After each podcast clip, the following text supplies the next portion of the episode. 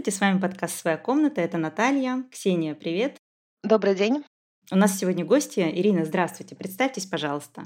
Здравствуйте, меня зовут Ирина Файнман. Я админка телеграм-канала «Шорохи крови» об ментальных расстройствах и абьюзе, а также группы ВКонтакте «Правда о беременности, родах и материнстве», посвященную репродуктивным правам. Вы психолог, да? Вообще нет, я педагог в первую очередь. Психоактивизм – это уже, скажем так, мой интерес, который потом у меня стал развиваться. Сейчас в дальнейшем я планирую продолжать обучение. Хочу учиться в магистратуре по поводу уже психологии именно. Понятно. Мы сегодня говорим о предабортном консультировании в России. Оно стало обязательной практикой. Может быть, вы начнете, Ирина, расскажете, в общем, Вообще, на самом деле, многие не знают то, что законодательно как раз-таки оно обязательным не является.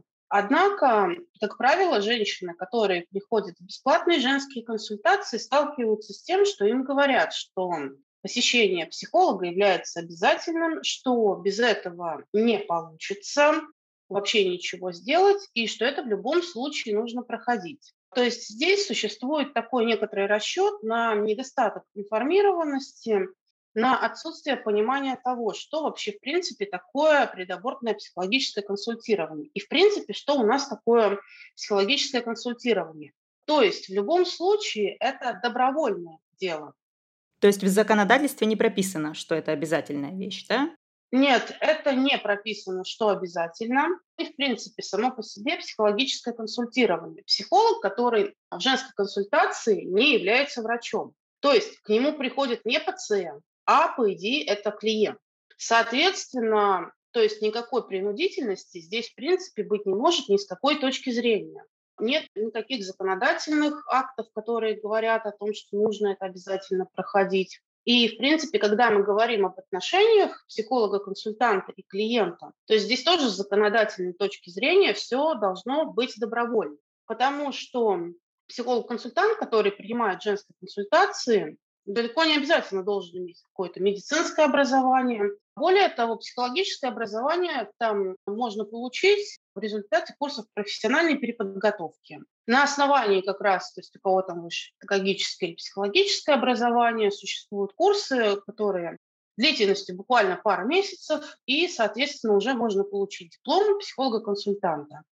Могу потом там ради интереса скинуть ссылки на рекламу таких курсов. То есть это вполне любой человек может получить такое дополнительное образование и стать вот таким вот психологом-консультантом. И, соответственно, ну, многие пролайферские организации этим пользуются. Существует еще такой момент, что это, в принципе, деятельность как-то особо не регулирует. Тем не менее, есть одно очень интересное методическое письмо Минздрава. Я вот хочу сейчас прямо кое-какие отрывки из него зачитать. Оно было издано в 2017 году. И что интересно, из его авторов, принципе, там психологами никто не является. Там почему-то врачи-психиатры, другие специалисты, врачи-гинекологи, но почему-то не психологи. То есть э, почему я хочу это зачитать? Потому что многие думают, ну, в принципе, что плохого в психологическом консультировании может быть? То есть это, наверное, наоборот, женщина в какой-то сложной ситуации находится, с ней поговорят, психолог действует в интересах клиента, и все будет хорошо. Проблема как раз-таки в том, что это консультирование ориентировано не на интересы женщины. Когда мы это методическое письмо нашли, мы много разбирались там с юристами, психологами по поводу того, насколько это соответствует этическим представлениям работы психолога. И на самом деле, конечно, оно не соответствует. Потому что здесь действия все происходят не в интересах клиента. То есть, соответственно, в этом случае клиентом должна быть, конечно же, женщина. Но, во-первых, там такая формулировка, как пациент почему-то, что, в принципе, уже некорректно для психологического консультирования. Дальше. Там сформулирована такая цель работы психолога. Осознанное принятие решения женщины о сохранении беременности и рождении ребенка. То есть именно целью данного консультирования является не помощь женщине, а именно сохранение беременности и рождения ребенка. И там очень классные формулировки есть. Например, тоже вот хочу просто зачитать это очень интересно. они, можно сказать даже, что манипулятивные про женщину. Она может быть очень убедительна в своих доводах, так что консультанту придется все время сверяться со своим чувством реальности, здравым смыслом, чтобы не быть зараженным паникой пациентки. Женщины бывают очень благодарны тем, кто помог им не поддаться панике. Это состояние носит транзиторный переходящий характер, оно со временем проходит. Однако, если бы женщину в этот момент обследовал врач-психиатр, она могла бы получить диагноз из кластера расстройства, связанные со стрессом. В таком состоянии противопоказано принимать серьезные ответственные решения. То есть, смотрите, написано, что цель – принятие женщины осознанного решения сохранить беременность и, соответственно, быть настроенной на рождение ребенка. При этом в этом же методическом письме написано, что в таком состоянии противопоказано принимать серьезные ответственные решения. А также, да, то есть, что женщина находится в состоянии неадекватном, которое они характеризуют, правда, это в кавычках написано, как временное умопомешательство. То есть здесь уже идет такой посыл, что женщина, которая в любом случае выражает желание сделать аборт, не является какой-то адекватной. То есть с ней уже что-то не так. И здесь полно таких манипулятивных фраз тоже зачитаю. Например, в конце консультации, в случае отказа женщины от сохранения беременности, наступает тяжелый момент, когда производится выписка направления с указанием всех данных и больницы, куда женщина отправится. Это происходит в полной тишине, но перед выпиской документов акушер-гинеколог может сказать следующее. А вы знаете, нередко бывает, когда от меня уходит женщина с анализами и направлением на аборт, а через пару месяцев возвращается с ними же вставать на учет. Потом акушер-гинеколог может продолжить писать, а фраза словно висит в воздухе без ответа, но женщина невольно проецирует сказанное на себя, как она придет с животиком. И уж напоследок еще раз, так что я вас жду. То есть это вполне серьезно.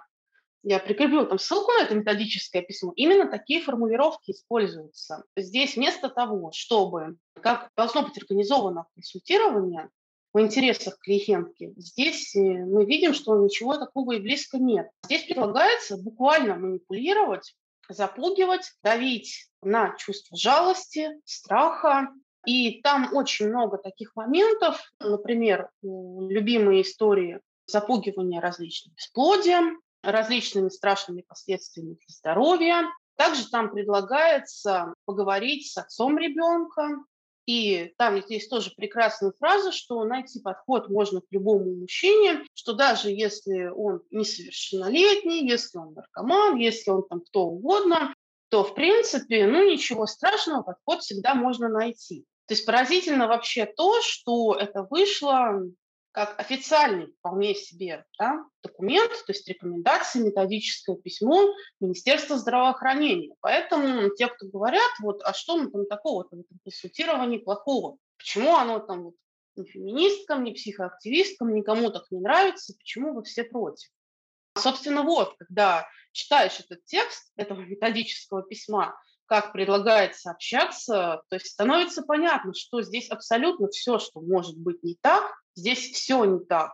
Здесь еще пишут, например, то, что ситуация решения об аборте может возникать двумя путями. Подсказка кого-либо из близкого окружения женщины можно рассматривать как форму давления. Импульсивное самостоятельное решение женщины основано на тиражировании собственного абортивного опыта. Повторный аборт – привычное решение привычной проблемы или тиражирование социального абортивного опыта, распространенность абортов как средство выхода из подобных ситуаций. В любом случае быстрое решение об аборте следует считать скорее шоковой реакцией, чем обдуманным решением. То есть здесь снова говорится о том, что решение женщины неправильное, неосознанное, и ее нужно переубедить.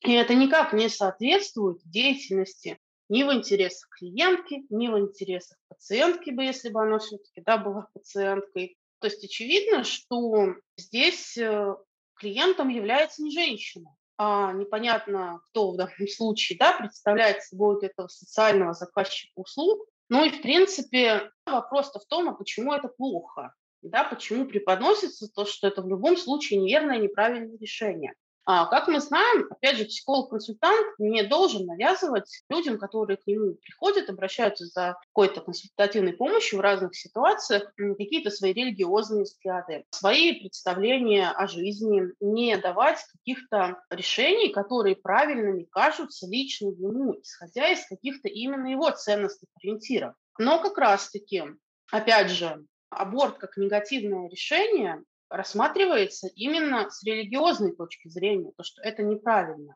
И здесь важно, кстати, отметить, то, что в разных религиях э, к этому вообще-то тоже есть разный подход. То есть, если мы там говорим, например, об иудаизме, там жизнь начинается с момента рождения. А в исламе я не помню, как у них там точно с какого момента душа вселяется. То есть э, здесь, э, опять же, не с момента зачатия. И это соответствует именно христианским представлениям. То есть получается, психолог-консультант, когда транслирует такую позицию и говорит, то, что это с религиозной точки зрения неправильно, соответственно, навязывает свои уже религиозные взгляды и убеждения. Чего, конечно, опять же, не должно быть. Мы в своей группе а также есть еще инициативная группа активистов «Решай сама», делали шаблоны отказа от такого так называемого психологического консультирования, потому что, конечно, нормальным психологическим консультированием это невозможно назвать. И эти шаблоны отказа существуют в открытом доступе. Надеюсь, мы потом сможем на них ссылки подкрепить. Там именно есть все нужные отсылки к законодательству, то есть почему это консультирование не является обязательным, и почему от него можно отказаться. Потому что да, у нас каждая женщина, пока, по крайней мере, все-таки может самостоятельно принимать решения материнстве, и всю необходимую информацию ей должен предоставлять врач-гинеколог. А психологическое консультирование никак не является обязательным. И, конечно, еще были ситуации в некоторых регионах, в Белгородской области конкретно точно, было какое-то вообще-то консультирование священника, а, естественно, это тоже никак не может являться обязательным и нормальным законом. Также еще в некоторых регионах существует такое, как консультация социального работника. В принципе, это то же самое, как психологическое консультирование. Это является совершенно необязательным, никакой необходимости в этом нет. И в любом случае, как бы это ни называлось, да, то есть как говорят, психологическое консультирование, там, направят к соцработнику, или, не знаю, сейчас еще где-нибудь обсуждают эту тему со священником, как это бывало там в 17-18 году. То есть в любом случае это не обязательно, от этого можно отказаться, написать, что есть вся необходимая информация, и никакой нужды в психологическом консультировании нет. Потому что, опять же, хотелось бы напомнить, что это добровольно, женщина в данном случае является клиенткой, а не пациент, и не должна испытывать какое-то принуждение и давление. Вы знаете, если бы я не знала ваш канал, если бы я не знала вашей деятельности, я бы подумала, что вы нас разыгрываете. С другой стороны, я хорошо знаю Минздрав, к сожалению, даже не спрашивайте почему.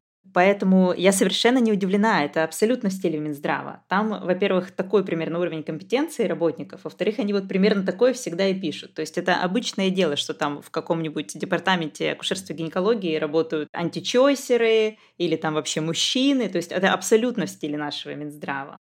Но это, конечно, все очень грустно слышать, потому что женщина приходит э, на аборт как бы не по приколу, э, не для радости, не для фана. Она приходит уже явно в ситуации, если ситуация требует аборта, значит, все не очень хорошо. И тут ее, значит, встречает такой психолог. И, кстати, удивительно, что много говорили о том, как нужны психологи в поликлиниках, психологи по МС, и я не знаю, в итоге их толком сделали, не сделали, но зато психологи для антиабортного консультирования нашлись мгновенно. Причем даже не нужна ни корочка, ни диплом, ну просто какие-то курсы и все, и вот ты специалистка.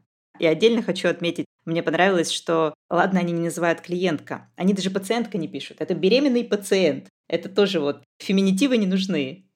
Здесь еще такой очень интересный момент, что, заметьте, это психологическое консультирование существует исключительно для тех, кто принимает решение об аборте. Допустим, если женщина приходит с потребностью сделать ЭКО, Ей никто не говорит, что нужно пройти психологическое консультирование. Вам стоит разобраться, какие у вас там есть, опять же, мотивы, какие у вас есть желания, а почему вы хотите стать родительницей, то считается, что это по умолчанию такая базовая настройка, к которой все стремятся в любом случае. А вот если женщина не хочет по каким-то причинам рожать, то, конечно же, с ней что-то не так.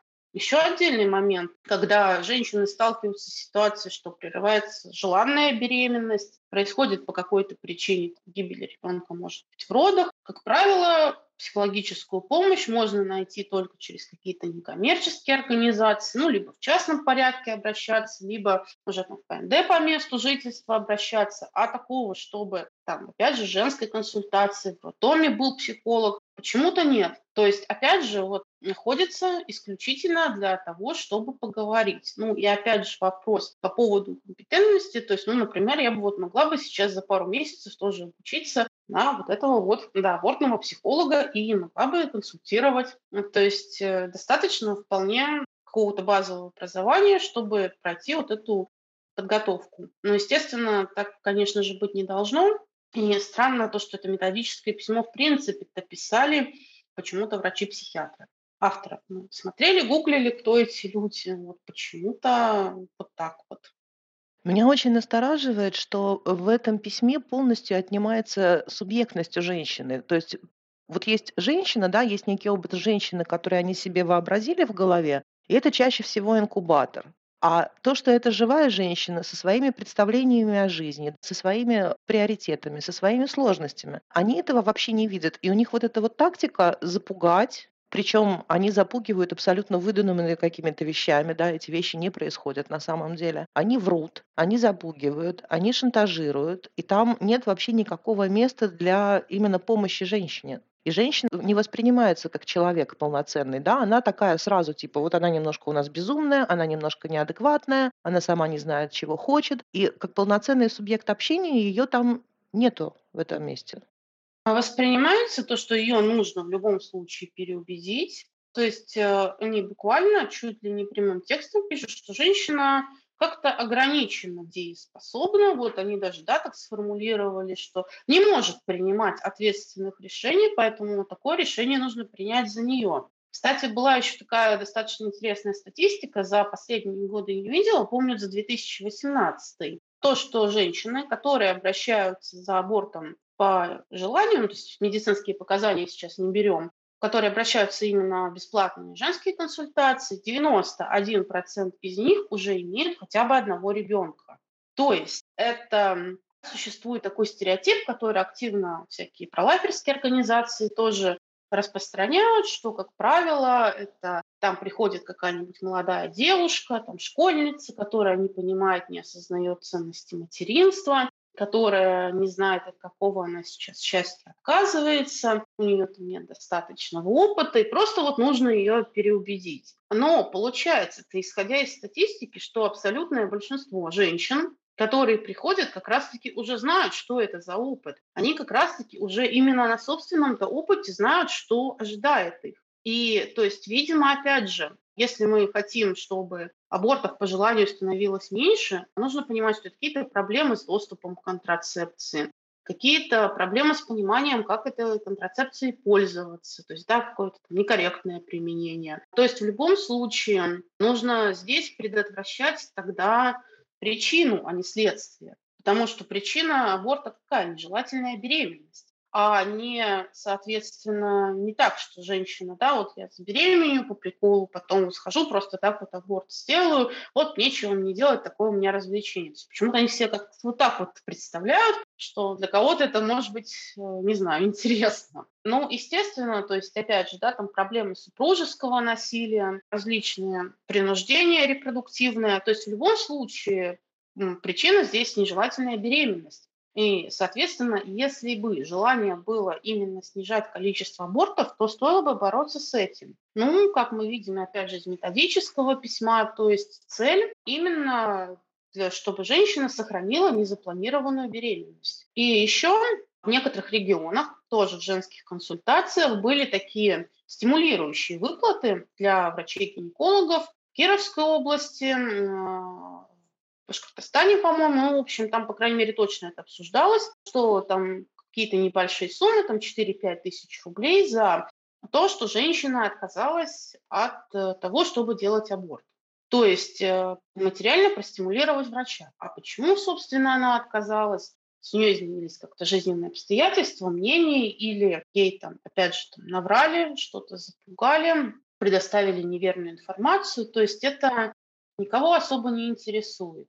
То есть галочка такая, да, получается, что красивая статистика, количество абортов снизилось. Но оно снизилось не за счет как раз-таки там, улучшения доступа к контрацепции, улучшения знаний об ее использовании, а оно снизилось просто за счет сохранения нежелательных вот этих вот беременностей.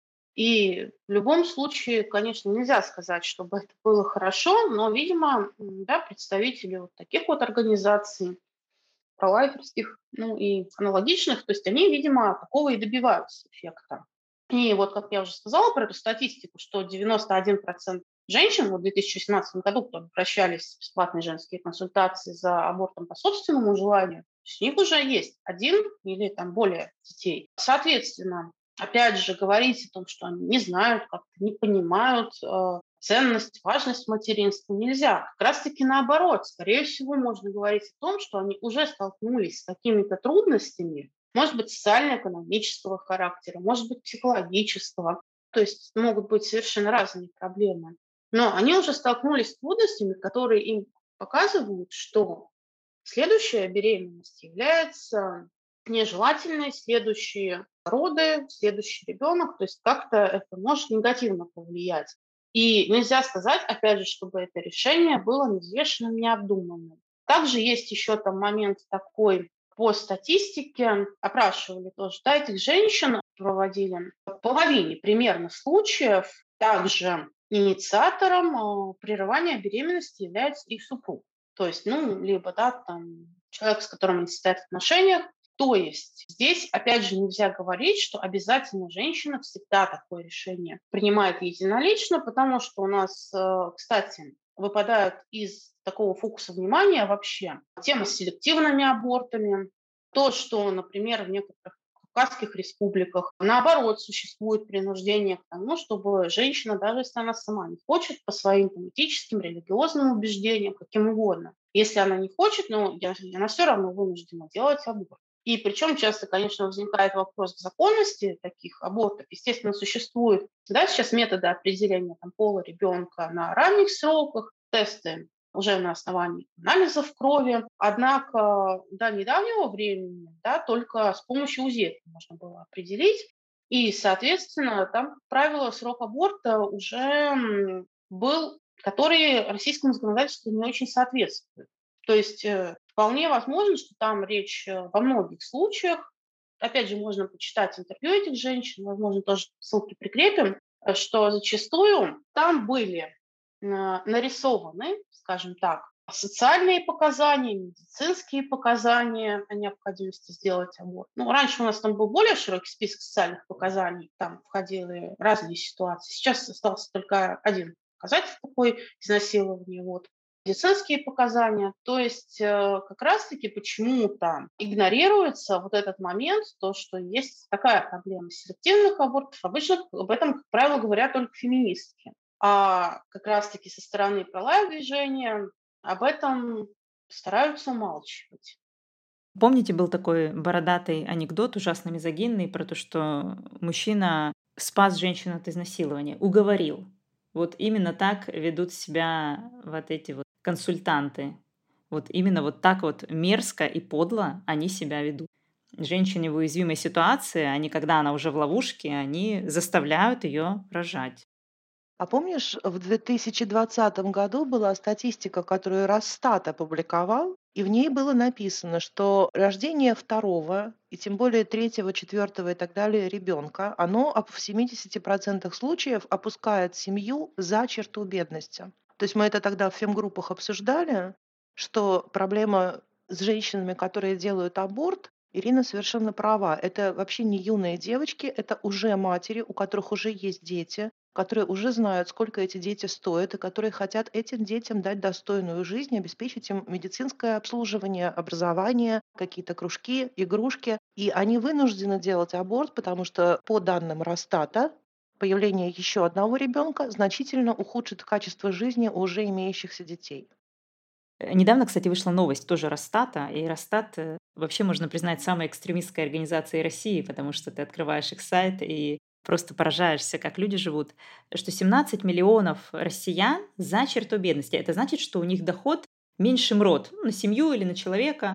Ну, в смысле, если семья состоит из одного человека, то на него такой доход. И когда мы говорим, что 17 миллионов за чертой бедности, это официально признает и Минэкономразвитие, и Минздрав, это же подразумевается, что, например, у семьи доход на рубль больше, чем МРОД, и они уже считаются не за чертой бедности, они просто как бы средний класс. А на самом деле в России сколько там? 12-14 тысяч, около того. Там по регионам есть распределение, да. Там разные для мужчин и женщин, и для детей. Помните, одно время предлагали сделать самый маленький, но в итоге как-то вроде уравняли, по-моему, для детей и для взрослых разный. И получается, что у нас население, в общем-то, не слишком богатое. А насчет статистики я хочу спросить, а есть ли какая-то статистика по тем, кого удалось уговорить? Работает вот эта программа консультирования античойсерского психологов или нет? Ведут они какую-то статистику, собирают что-то? Вообще, на пролайферские организации часто публикуют то, что у них успешно получилось отговорить столько-то. Часто это можно найти на сайте ЖК. То есть я не видела такой статистики именно в целом по России, но по некоторым отдельным регионам, то есть можно зайти, да, там пролайферские организации публикуют, или как раз-таки там какие-то местные чиновники, то есть радостно, бодро говорят о том, что у нас, например, в этом году там 175 женщин э, отказались сделать аборт, и вот у них родились дети. То есть общей статистики, к сожалению, нет. Это вот такие частные случаи нужно собирать. Как правило, у кого есть возможность финансовая, идут в платную клинику. Но тут у нас, кстати, есть еще одна такая большая проблема. Даже две проблемы. Во-первых, Денежная проблема – это понятно, что мы сейчас говорили вот про МРОТ и про все, но это сразу, кстати, и в тему контрацепции, потому что надежное предохранение, опять-таки, а, требует каких-то финансовых средств, а те методы предохранения, которые ну, предполагаются как бесплатные, все-таки не являются надежными. И у многих, опять же, проблемы есть именно с финансовой доступностью эффективных методов контрацепции. И, соответственно, если нет денег на контрацепцию, как правило, это нет денег на то, чтобы пойти в платную клинику. И вторая проблема – это то, что сейчас в платных клиниках в основном существует исключительно медикаментозное. Он осуществляется вообще до 9 недель, но, как правило, чаще всего до 6-7 недель. В большинстве клиник берут. Да, просто до 9 недель уже должна быть другая дозировка таблеток, 7 до 9. Вот. И что получается? Тем, у кого по каким-то причинам срок больше, оказываются в такой ситуации, что им может быть, в принципе, в городе некуда идти, кроме ЖК. То есть, если это не какой-то очень большой город, ну, то есть, если не брать столицы, миллионники, как правило, даже во многих областных центрах, региональных, нет просто-напросто в каком-нибудь городе даже с населением 200, 250, 300 тысяч, это не совсем какой-то маленький город. Такие вот региональные центры, там, как правило, может оказаться так, что нет ни одной клиники, которая предоставляет э, услугу хирургического аборта. Почему? Потому что там это нужна уже, соответственно, палата, нужна анестезия, то есть это технологически гораздо сложнее осуществить, чем медикаментозный аборт, потому что да, там УЗИ необходимо выпить таблетки, там все попроще. И, соответственно, то есть женщина может оказаться в такой ситуации, что она и хочет пойти в какую-то платную организацию, но в ее городе такой организации просто-напросто не существует. А там срок беременности уже, там, допустим, 10 недель. И ей некуда деваться, кроме того, как идти, соответственно, в женскую консультацию бесплатно. Ну и там уже сталкиваться со всеми проблемами, про которые мы говорим. Еще также часто жалуются, что там есть такая привычка терять анализы, да, говорить нам в духе «приходите завтра». Да, есть, конечно, законодательные так называемые дни тишины, однако часто добавляют еще и свои так называемые дни тишины, что давайте там подумайте, потом придете. И в итоге оказывается, что и потом уже в платную пойти нельзя. А многие этого не знают и то есть думают, что платно можно легко сделать. Однако вот так вот часто оказывается, что и платно не получается никуда сходить. Или это нужно куда-то, опять же, ехать в другой город, что влечет за собой проблемы ну, не только и с финансами, но и организационные какие-то моменты, потому что это, опять же, родственники могут быть как-то в курсе, да, что куда-то пришлось уехать, и непонятно, как они могут быть настроены, какие с ними могут быть отношения, проблемы с работой. Опять же, у всех разные моменты, с которыми могут столкнуться негативными. То есть, э, да, когда говорят, что выведем из УМС, ну, как бы, ну, пускай там платно делают, что хотят. Как бы, да, там без проблем, без психологов, без священников, без кого там хотят делают. Так проблема-то как раз-таки в том, что во многих городах, когда получится, что останется только медикаментозный аборт, где-то там вообще в некоторых клиниках только до 6-7 недель, и, соответственно, что делать в случае большего срока, совершенно непонятно. Либо, если по каким-то причинам там медикаментозный аборт противопоказан. Есть да, небольшой показаний, там вроде проблем со свертываемостью крови. И, то есть, опять же, непонятно, что в этих ситуациях делать. Для меня, кстати, вот это была новая информация, потому что у меня мои представления об аборте, видимо, отстали лет на 10 от текущей практики.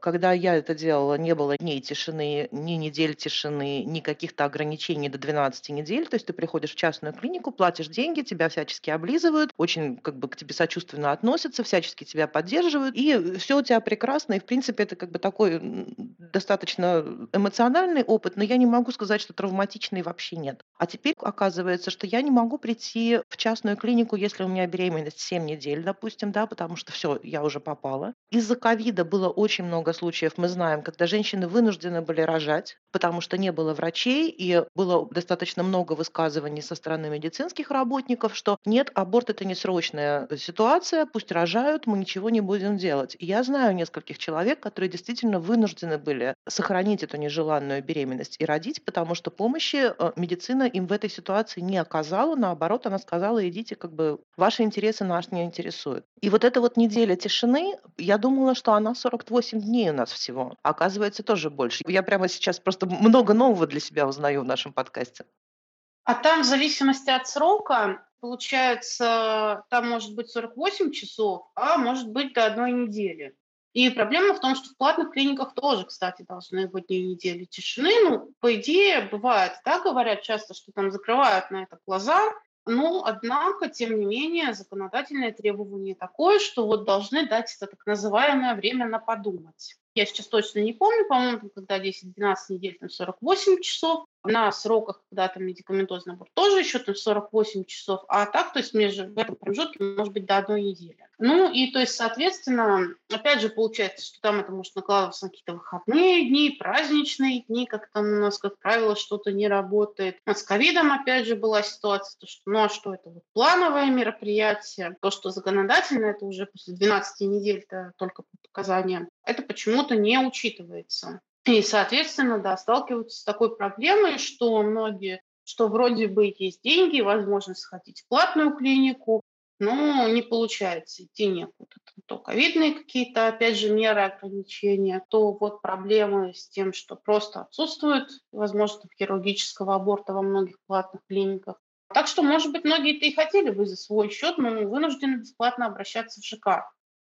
Я, кстати, сейчас зашла по той ссылке, которую вы прислали на вашу группу ВКонтакте «Вся правда о беременности, родах и материнстве». И там как раз обсуждение вот этого письма. И одна участница пишет, что она видит проблему в том, что очень часто приходит женщина к врачу за направлением за аборт, а ей говорят, нет, подождите, вам нужно сначала сдать вот это и вот это, а у вас там герпес, а у вас мазок плохой, а у вас что-то в анализе повышено. И, соответственно, у нас нет медицинской возможности э, произвести вам аборт. И таким образом они затягивают и пропускают срок, при котором по законодательству аборт еще сделать можно. Но ведь по сути при таком состоянии, если герпес, если мазки плохие какие-то, результаты анализов, когда ты беременна, это еще хуже для ребенка. То есть аборт-то можно сделать при этом, а вот ребенка рожать, это уже могут быть сложности, это противопоказания само по себе и для беременности, и для родов. Но никто об этом не говорит.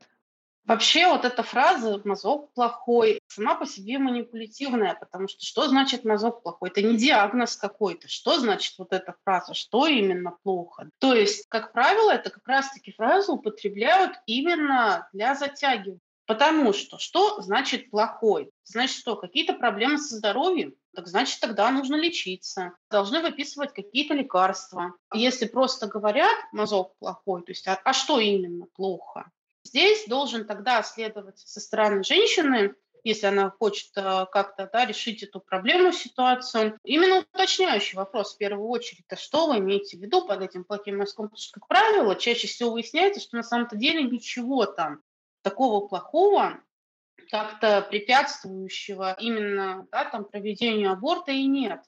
Опять же, там могут назначать да, антибиотики а, дополнительно, там даже после медикаментозного аборта. Опять же, должны там, назначать какие-то меры лечения но, соответственно, никакого самого по себе диагноза плохой мазок, который препятствует аборту, из которого можно рожать, ну, не существует. И то есть какие-то там еще там могут быть, э, опять же, различные странные фразы. Нужно всегда просить конкретизировать, а что именно? Что именно и каким образом препятствует. Потому что, как правило, те вот врачи, которые себя так ведут, они рассчитывают на то, что пациентка будет не информирована, что она полностью доверяет врачу, и как он скажет, так она и сделает. Но опять же, вот это вот лишение субъектности, восприятие женщины как ну, не совсем разумного существа. И здесь, когда задаются, как правило, какие-то вот вопросы конкретизирующие, становится понятно, что человек готов отстаивать свои права,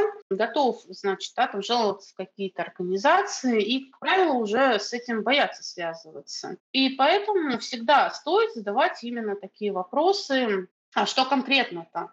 Да, когда вы говорите, э, или там, когда, например, говорят, вот там у вас после этого возникнет там какой-то миллион разных болезней, будете там разваливаться на ходу. А, опять же, уточняющие вопросы, да, а что конкретно возникнет, какой же механизм действия, почему оно и как должно возникнуть. Есть еще в материалах, там группа тоже скидывала, руководство для российских врачей по проведению медикаментозного аборта. И там есть ссылки на множество исследований, на сотни исследований. То, что как раз-таки не приводит, как правило, к тем последствиям страшным, которые озвучивают. То есть, соответственно, все это можно самостоятельно найти, почитать. Но проблема в том, что, как правило, же думают, что врач – это человек, который должен помогать, который всегда будет действовать в интересах пациентки, что врач знает как лучше. И многим даже не приходит в голову что-то искать, что-то, что проверять. А правильно ли врач сказал? Может быть, э, у него какие-то вот такие взгляды странные, какие-то вот такие этические убеждения, что он решил меня переубедить. То есть э, здесь дело-то в первую очередь как раз-таки да, в информации. Я читала довольно-таки известные исследования о том, как женщин сразу после аборта опрашивают, жалеете вы или нет. И через несколько лет тоже спрашивают. И из тех, кто жалеет, их что-то вроде 1% или, ну, в общем, какой-то очень малый процент женщин. Все довольны случившимся, все перекрестились и забыли. И так ли вредит психологический аборт, как об этом говорят пролайферы или, как мы их называем, античойсеры? Это первый вопрос. А второй вопрос Физиологические последствия. Вот это тоже, мне кажется, пролайферская страшилка о том, что о, аборт, бесплодие, боже мой, там, да, вот вся развалишься, как вы говорите, это все, все, чем запугивают врачи. Но на самом деле вот лично я разваливаюсь от родов. А аборт, мне кажется, по сравнению с родами, это такая невинная манипуляция, от которой довольно-таки сложно развалиться, если он сделан в медицинских нормальных условиях, в чистой больнице, квалифицированным врачом, у которого это на потоке, и даже если он криворукий, он все равно неплохо сделает это выскабливание. Вот два вопроса про психологические и физиологические последствия аборта. Да, любят пугать и последствиями физиологическими, и психологическими. Если говорить о физиологических, то вот я сказала, да, про это руководство для врачей, там есть статистика по случаям бесплодия, за исключением каких-то врачебных ошибок. Вообще нужно понимать тоже, что такое бесплодие. Это, опять же, не что-то магическое, что наступает само по себе. То есть это должны быть какие-то конкретные причины и проблемы, почему это возникло. Соответственно, где-то, если говорят об общем числе абортов всех, то есть хирургические, медикаментозные, на любом сроке, там по разным статистическим данным от 1 до 2% случаев. При этом в половине этих случаев причиной было либо какое-то несоблюдение дальнейших рекомендаций, то есть там не пили антибиотики, например, если их назначали, да, там какие-то физические нагрузки были, какие-то еще сопутствующие моменты, либо же это наличие каких-то хронических инфекций, чаще всего хламидиоз. То есть и, как правило, ну, уже запущенные проблемы со здоровьем. То есть сам по себе аборт без каких-то вот этих вот э, моментов не является, естественно, чем-то приводящим к бесплодию или к чему-то, каким-то таким похожим последствиям. Но на самом же деле, кстати, проводят так вот называемое там, лечебно-диагностическое выскабливание, а, делают. Например, женщинам после выкидыша никто не говорит, что вы теперь будете обязательно бесплодны. И причем, то есть если замершая беременность, тоже как же происходит удаление в данном случае эмбриона? А точно по той же самой методике, что и аборт. Но женщины не говорят, что вот теперь вы точно никогда не забеременеете. И наоборот говорят, что можно уже там через полгодика будет попробовать, и то через три месяца. Ну, то есть, соответственно, возникает вопрос, если там технология-то не особо как-то и отличается, в чем же тогда, соответственно, разница? Что же касается именно медикаментозного аборта, то вот на тот момент, когда руководство, на которое ссылаюсь, было выпущено, вообще никаких данных о том, чтобы это хоть раз у кого-то привело к бесплодию, не зафиксировано. То есть ни одного такого случая, где было бы именно доказано, что вот, вот это вот привело э, не какие-то другие события, какие-то другие проблемы привели к наступлению бесплодия. То есть никаких э, данных об этом нет. Что же касается всех остальных проблем, которые обещают, есть опять же данные из руководства, на которые ссылаюсь, что по-моему, то ли у 76% женщин, то ли у 78%, ну, там большей части уже в первый месяц после совершения медикаментозного аборта наблюдается овуляция. То есть, соответственно, ни о каком бесплодии, ни о каком нарушении эндокринной системы и всякие, конечно, страшилки про рак там есть, про лайф. Это, соответственно, абсолютно бездоказательно. Это их нужно в первую очередь спрашивать, а на что они ссылаются, да, когда они говорят, что вас что-то там будет. То есть доказывать вот эту позицию должен тот, кто это утверждает. Поэтому лучше всего им задавать вопрос, а на что вы-то ссылаетесь? То есть, да, или, как там любят говорить, какой-то частный опыт, что вот а кто-то там сделал аборт, потом у нее там что-то было. То есть Опять же, откуда можно точно знать, э, какие проблемы со здоровьем именно у этого человека, какие были там еще заболевания, диагнозы. Естественно, такая информация не может считаться объективной и нормальной. Что же касается психологических последствий. Да, есть исследования, где говорится, что абсолютное подавляющее большинство тех, кто делают аборт по желанию, об этом не жалеют. И еще здесь какой есть момент. Как правило, те, кто все-таки по каким-то причинам жалеют, в принципе, они же, если это считают ошибкой, они это могут исправить. То есть они могут забеременеть еще раз, они могут усыновить, удочерить ребенка. То есть э, это не лишает их возможности стать родительницами, стать матерями, никак не мешает. А вот проблема в том, что когда эта нежелательная беременность уже к родам привела, то тут уже это деваться некуда. То есть последствия в данном случае неправильного решения гораздо хуже. А что же касается вот этого психотравмирующего воздействия, соответственно, конечно же, надо понимать, что одно и то же событие на разных людях всегда отражается по-разному, в зависимости от э, возможностей их психики адаптации, компенсации, в зависимости от э, взглядов человека. То есть, естественно, для женщины, воспитанной в какой-то религиозной среде, которой с детства внушалось то, что аборт – это плохо, это убийство, это грех, для нее это будет, конечно же, морально тяжелее, чем для женщины, которая, допустим, имеет медицинское образование, которая отлично знает стадию развития эмбриона, и то есть у нее совершенно другое восприятие. Поэтому уже, в принципе, говорить о том, что какое-то там одинаковое психотравмирующее воздействие на всех может быть, это неправильно. И, соответственно, здесь же опять возникает вопрос, что больше вызывает это воздействие. Вот это вот осуждение со стороны окружающих, вот это какое-то давление в женской консультации, то, что тебе говорят, что это плохо, неправильно, то, что ты делаешь, или же сам факт. У нас, кстати, есть исследования об этом. Есть исследование американское, достаточно длительное, тоже лонгитюдное. Они проводили на большом количестве человек, и они пришли к выводу, что травмирующее психоэмоциональное воздействие вызывает не сам факт аборта, Абсолютно. Вызывает только реакция со стороны окружающих, и если окружающие стыдят, женщине будет плохо. Если окружающие говорят, жаль, что тебе пришлось через это пройти, мы тебя поддерживаем в твоем решении, все нормально, она не жалеет, она не переживает, да, как бы она живет дальше свою жизнь и делает те решения, которые считает нужным для себя.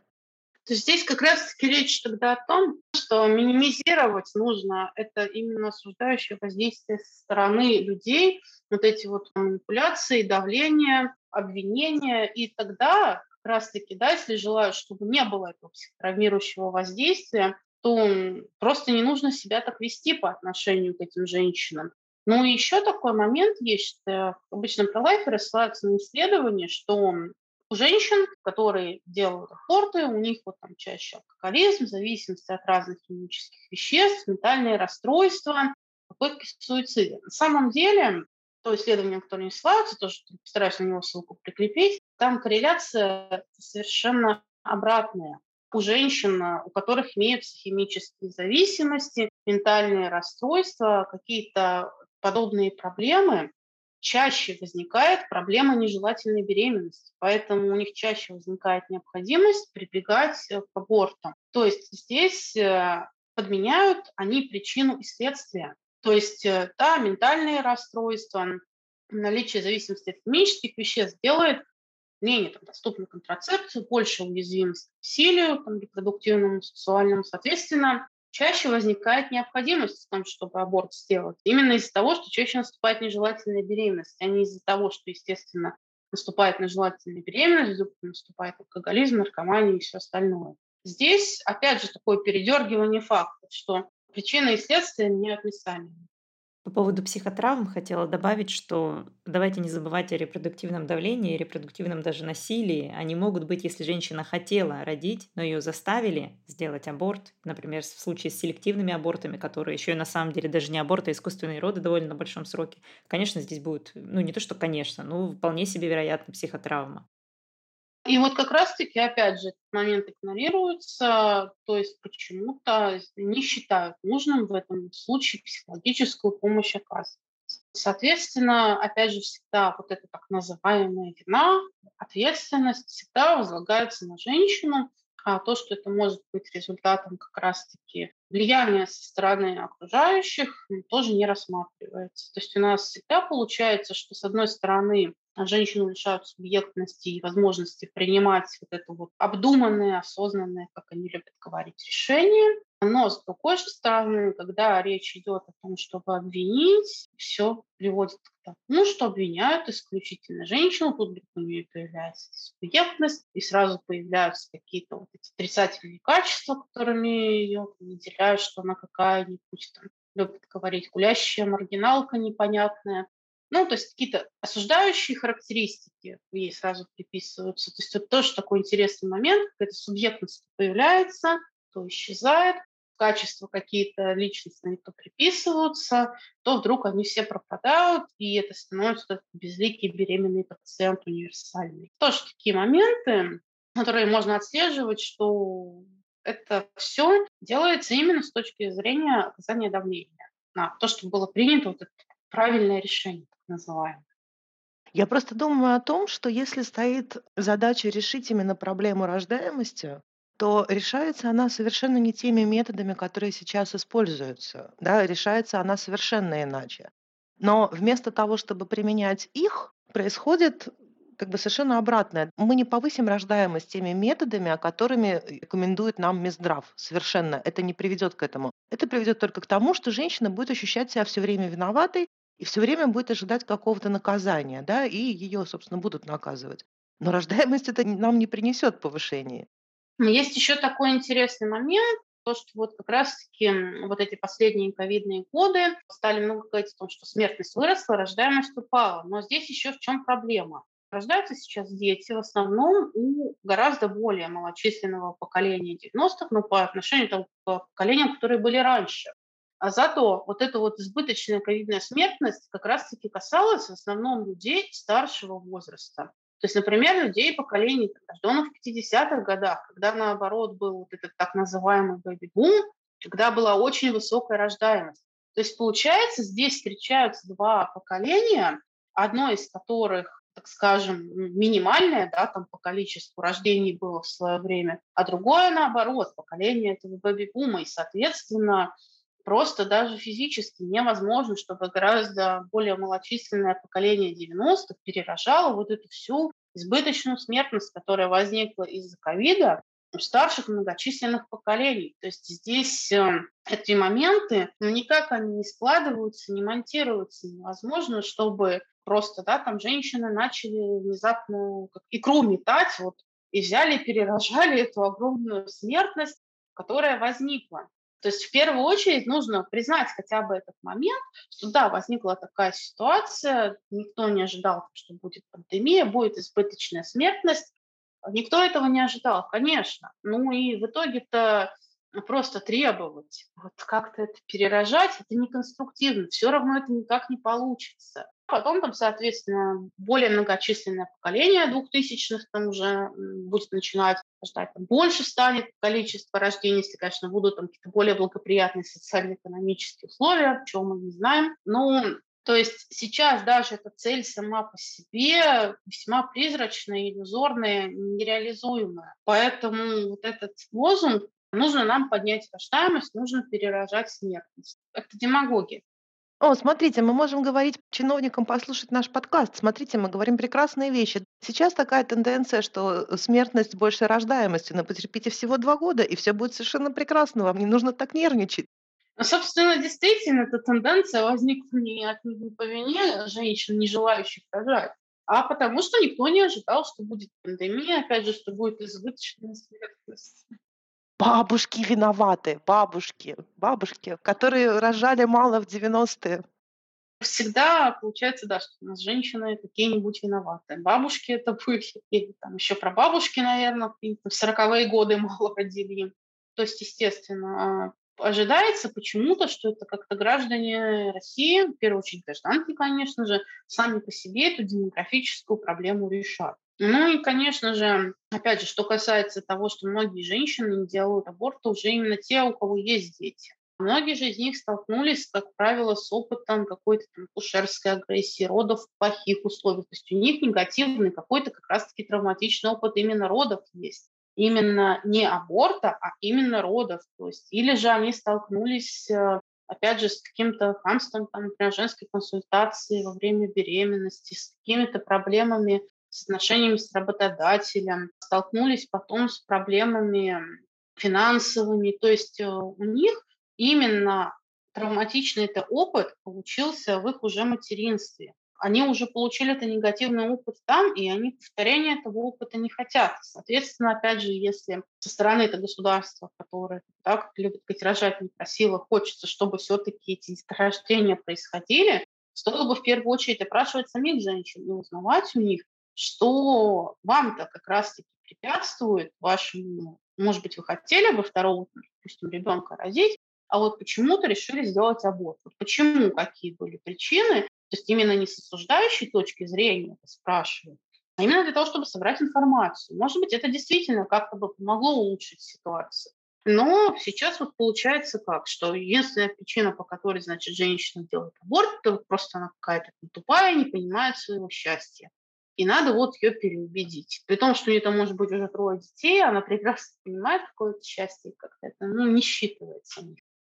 Получается, государство, с одной стороны, не делает материнство комфортным, не строит ясли, не делают поддержку со стороны работодателей, не пропагандируют, чтобы отцы разделяли быт.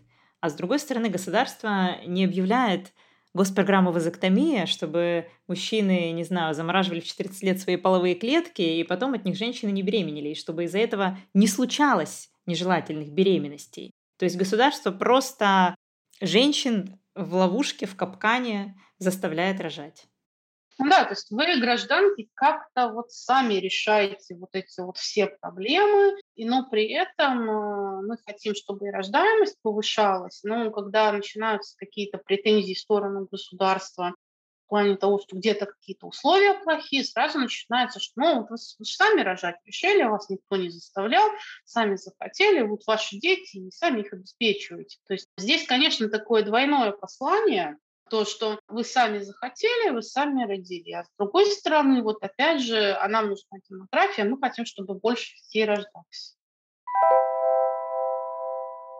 Ирина, у меня знаете, какой вопрос? Иногда пролайферы, они ищут женщин, которые ищут информацию об аборте прямо онлайн. В вашей группе я прочитала, что у фонда «Женщины за жизнь» был плакат, где было написано, что каждый день мы мониторим соцсети и ищем девушку, стоящую на грани аборта, и пытаемся ей помочь. То есть они буквально охотятся на женщин в очень уязвимом состоянии и пытаются заморочить им голову, не думая о последствиях, которые этих женщин ждут в дальнейшем.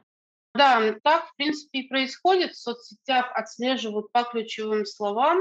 Как раз-таки, например, вот вопрос там, словосочетания «аборт», где сделать аборт. И у нас тоже такое в группе было то есть неоднократно, когда какие-то посты были с упоминанием слова аборт. И сейчас, кстати, даже посты не очень читают, а сразу приходят туда. И, естественно, мы там все эти аккаунты банили, которые совершают, то есть так прямо организованные налеты.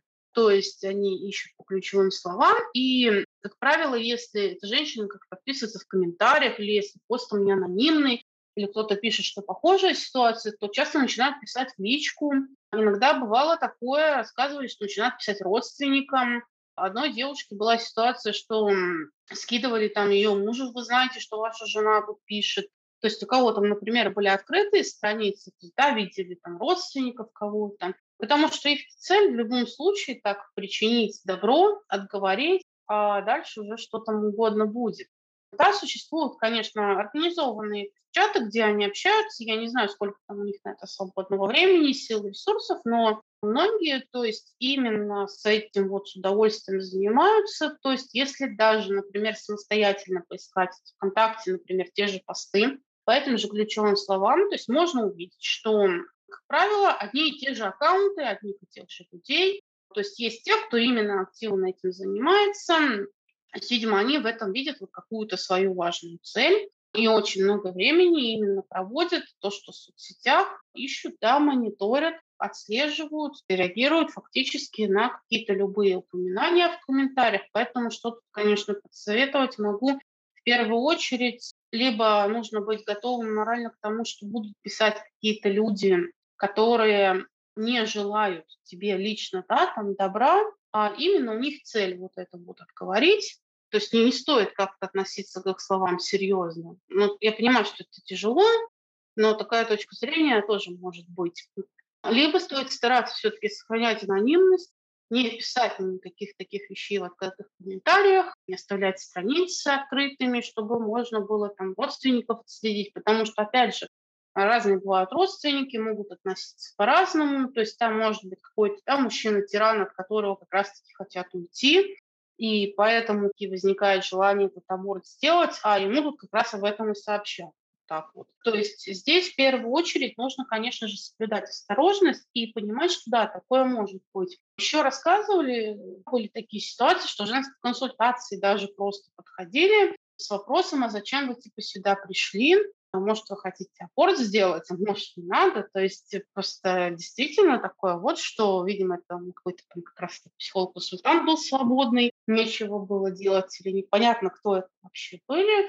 Ну, то есть рассказывают, что периодически и такое может быть. Ну, то есть, естественно, ну, не доходило, что там прям, не знаю, с плакатами около ЖК стояли, караулили, но Например, в соцсетях это действительно очень частое явление еще читала такую точку зрения, не знаю, насколько это соответствует действительности, что многие вот религиозные люди, как раз-таки, кто когда-то сами делали аборт, и они вот так вот пытаются, как, скажем так, то ли раскаяться, то ли искупить свою вину, чтобы вот кого-то отговорить что это вот они считают, что совершили грех, а вот если они кого-то отговорят, то как бы это и не считается. То есть я не знаю, насколько это да, соответствует Смотрите, получается, что мы снова сталкиваемся с тем, что женщина никому не интересна, о ее благополучии никто не переживает. Они переживают только о себе, о своих грехах, о своих каких-то представлениях о жизни. А о качестве жизни самой женщины, да, речи не идет, никто не пытается ей помочь. Она здесь только инструмент, с помощью которого люди решают какие-то свои сугубо внутренние проблемы. Да, то есть, ну, можно так сказать, что хочется быть хорошими за чужой счет. То есть вот мы отговорили женщину, вот она аборт не сделала, и я чувствую, что я хороший человек, я поступил как-то правильно, нравственно, ну, в соответствии со своей там вот этой системой ценностей. А, то есть что там будет в дальнейшем, то есть как там будет этот ребенок жить, в каких условиях, как эта женщина будет жить, в каких условиях, что там будут за отношения в семье, то есть это никому не интересно. И, как правило, если потом то есть, возникают какие-то ситуации, что эта женщина там может да, сказать, что вот меня зря так говорили, начинается как раз-таки наезд на эту саму женщину, что она какая-то неправильная, что это, опять же, она просто какая-то неадекватная, что-то неправильно понимает, неправильно думает, просто не осознала вот, опять же, своего счастья. Это такой вот тотальный газлайтинг, что в любом случае, если, значит, тебе не нравится быть матерью, значит, это вот с тобой что-то так. И вот эта вот да, точка зрения, то, что нужно обязательно, чтобы женщина исключительно материнству радовалась, по каким бы причинам оно не состоялось, то есть да, это нежелательная беременность, или как они говорят, ну что, вот даже если там беременность в результате изнасилования, ребенок же не виноват, то в любом-то случае надо, значит, этого ребенка любить. Но здесь такое вот какое-то противоречие есть, то есть что это чувство-то любви само по себе насильно вот от этого навязывания не возникнет, если вот этого, собственно-то, желания нет. Ну, почему-то вот это вот то, что насильно можно там, стать милым и желанным, почему-то считается, что это возможно у них, у пролайферов. Я знаю, что вот эти вот любители хорошего за чужой счет, они в Америке даже и убивают врачей, которые делают аборты, да, были такие случаи. Были такие случаи еще начиная с 70-х годов, 80-х, то есть неоднократно были такие ситуации, что нападали. То есть они же воспринимают этих врачей как каких-то серийных убийц, как маньяков, как каких-то чудовищ. То есть они считают серьезно вполне, что они сделали какое-то благое дело, то, что убили такого человека такое чудовище. Потому что у них вот, да, такое представление собственное, религиозный, ну, это же, конечно, какой-то религиозный фанатизм, понятное дело, что ради этого можно убивать. Но у них вот такая вот идея, что эмбрион – это то же самое есть, что человек, и это все одно и то же самое. Ирина, собственно, вопрос практический. Что делать женщине, которая попадает на вот это предабортное консультирование, как ей отстоять свою позицию, какие у нее есть механизмы? Во-первых, надо ориентироваться именно на информацию какую. Не искать какие-то непонятные Опять же, мы можем видеть в поисковиках сайты про лайферские, где тоже пишут непонятно что, а именно опираться на законодательство, опираться на информацию исключительно официальную и не верить любым высказываниям и все проверять. А, что касается вот этого именно консультирования, от него можно отказаться. У нас в группе я скинула ссылку, вот есть еще инициативная группа «Решай сама». То есть мы там с участием юристов подготовили шаблон отказа им говорили, что пользовались уже, пользовались эффективно, то есть это действительно работает, там вполне указано все корректно и правильно, никаких новых законов с того времени в данной сфере не принималось, то есть там все то же самое, что и было, и это актуально до сих пор. Этот шаблон можно с собой на всякий случай распечатать, взять или как-то в электронном виде себе сохранить. И обязательно если будет, опять же, какое-то психологическое консультирование, от него можно отказаться. Либо же, если же все-таки идти, нужно учитывать такой момент, что здесь человек, который не желает добра лично тебе, не кто-то, кто хочет именно тебе помочь, а человек, который имеет какие-то определенные взгляды, находится на этой определенной должности, он реализует то, что написано в этом методическом письме да, может быть, как-то недословно реализует, но то есть следует вот этой вот инструкции. И надо понимать, то есть, что это да, не какой-то там разговор двух друзей, что это не человек, который хочет себе помочь, а это именно реализуется четкая конкретная инструкция. И потом уже через несколько дней там другие женщины тебе этот человек забудет и не вспомнит. А тебе уже это с этим решением жить, собственно, всю жизнь. Да, то есть если там будет ребенок, то с этим ребенком жить. И здесь нужно понимать это очень четко. В первую очередь советовала бы, во-первых, обращаться именно в фем-группы, смотреть, именно ориентироваться чисто на информацию, которая там, потому что выкладываются как раз-таки полезные материалы не только в нашей группе, но там и многих фем-группах это есть полезное обсуждение, ссылки на законодательство, то есть все это можно посмотреть, там, да, врачебное руководство. И в первую очередь нужно опираться на сухие факты. То есть они обычно апеллируют к тому, что вот женщина там эмоциональна, она не может трезво рассуждать. И в данном случае как раз-таки лучше всего именно говорить не об эмоциях, а вот о четких таких вот фактах. То есть, опять же, конкретизировать, если там говорят, какой-то вот плохой мозг. Что такое плохой мозг? Что это за диагноз? Что это за заболевание? Что это такое? Фотографировать все документы, которые дают медицинские, то есть что-то написали, Нужно это в любом случае сфотографировать, нужно это как-то себе зафиксировать, чтобы ничего не терялось. В любом случае нужно не бояться отстаивать свои права, понимаю, что это сложно все-таки, но опять же выписывать там телефоне горячей линии Минздрава и страховой своей компании, всех, кого можно. Потому что многие, бывает, что часто уже начинают ЖК снижать вот этот уровень давления, когда видят просто уже, что женщина там готовы отставить свои права, готовы в случае чего ругаться, готовы жаловаться там, в разные организации, то есть и они уже понимают, что ну, может, с ней там лучше не связываться, пускай, ладно, делает, что хочет. Здесь нужно вот как раз-таки иметь готовность к тому, чтобы этому давлению пытаться как-то противостоять.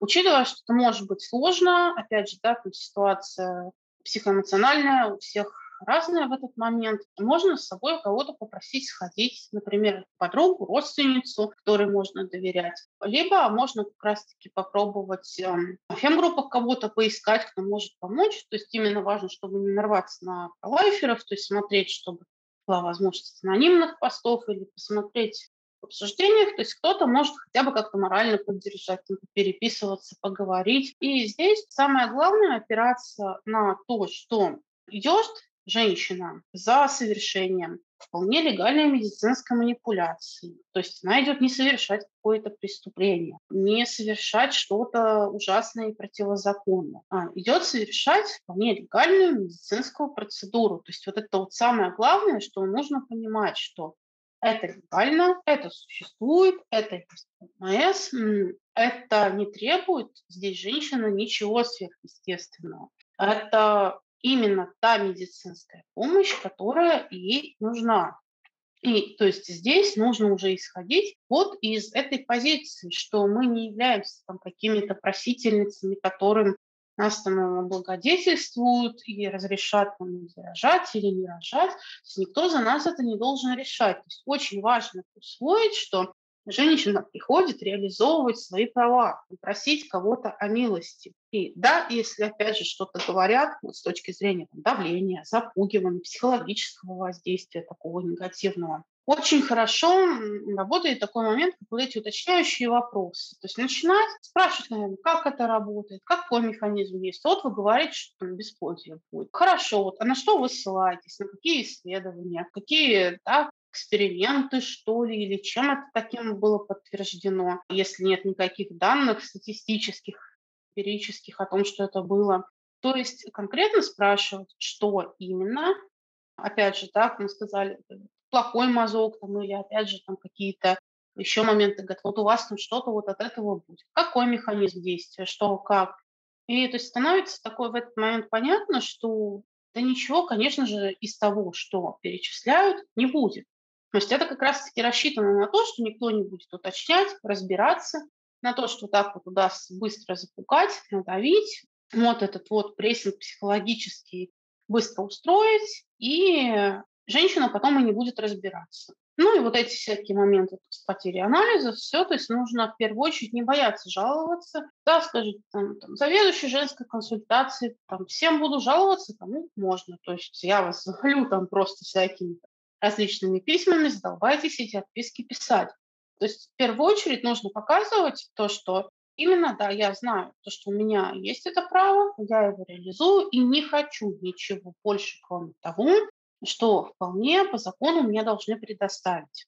И да, конечно, Здесь, опять же, расчет на то, что как-то можно пристыдить, что что-то плохое делается, что-то неправильное. То есть, опять же, здесь важно понимать, а почему эти люди, кто они такие, что они считают, что могут меня судить, что могут выносить какие-то оценочные характеристики мне, что они могут как-то мои моральные качества оценивать. То есть почему там какая-то посторонняя женщина или посторонний мужчина может решать, какой я человек на основании там, вот этого факта, что мне нужно сделать аборт, но при этом вообще ничего больше не зная обо мне, то есть почему он в какой-то позиции как будто бы какого-то судьи, кто может меня как-то оценивать. Естественно, никак не может. Это абсолютно посторонний человек, который ничего о вас не знает. И об этом тоже как-то важно подумать, когда вот теряешься, кажется, что вот, а кто вообще в принципе этот человек, какое право он имеет меня спрашивать, отчитывать, читать какие-то морали, с чего он взял, что он имеет право меня осуждать. Ирина, спасибо большое, что пришли к нам в подкаст. Было очень интересно слушать. Я думаю, что нашим слушательницам тоже будет это очень интересно и познавательно. И надеюсь, что мы дадим ссылки на ваши группы. Я надеюсь, что женщины прочитают и смогут понять, как им лучше отстаивать свои права на репродуктивный выбор в этих ситуациях. Спасибо, что слушали нас. С вами был подкаст «Своя комната». С вами были Ксения, Наталья и Ирина. Всего доброго. Спасибо. До свидания.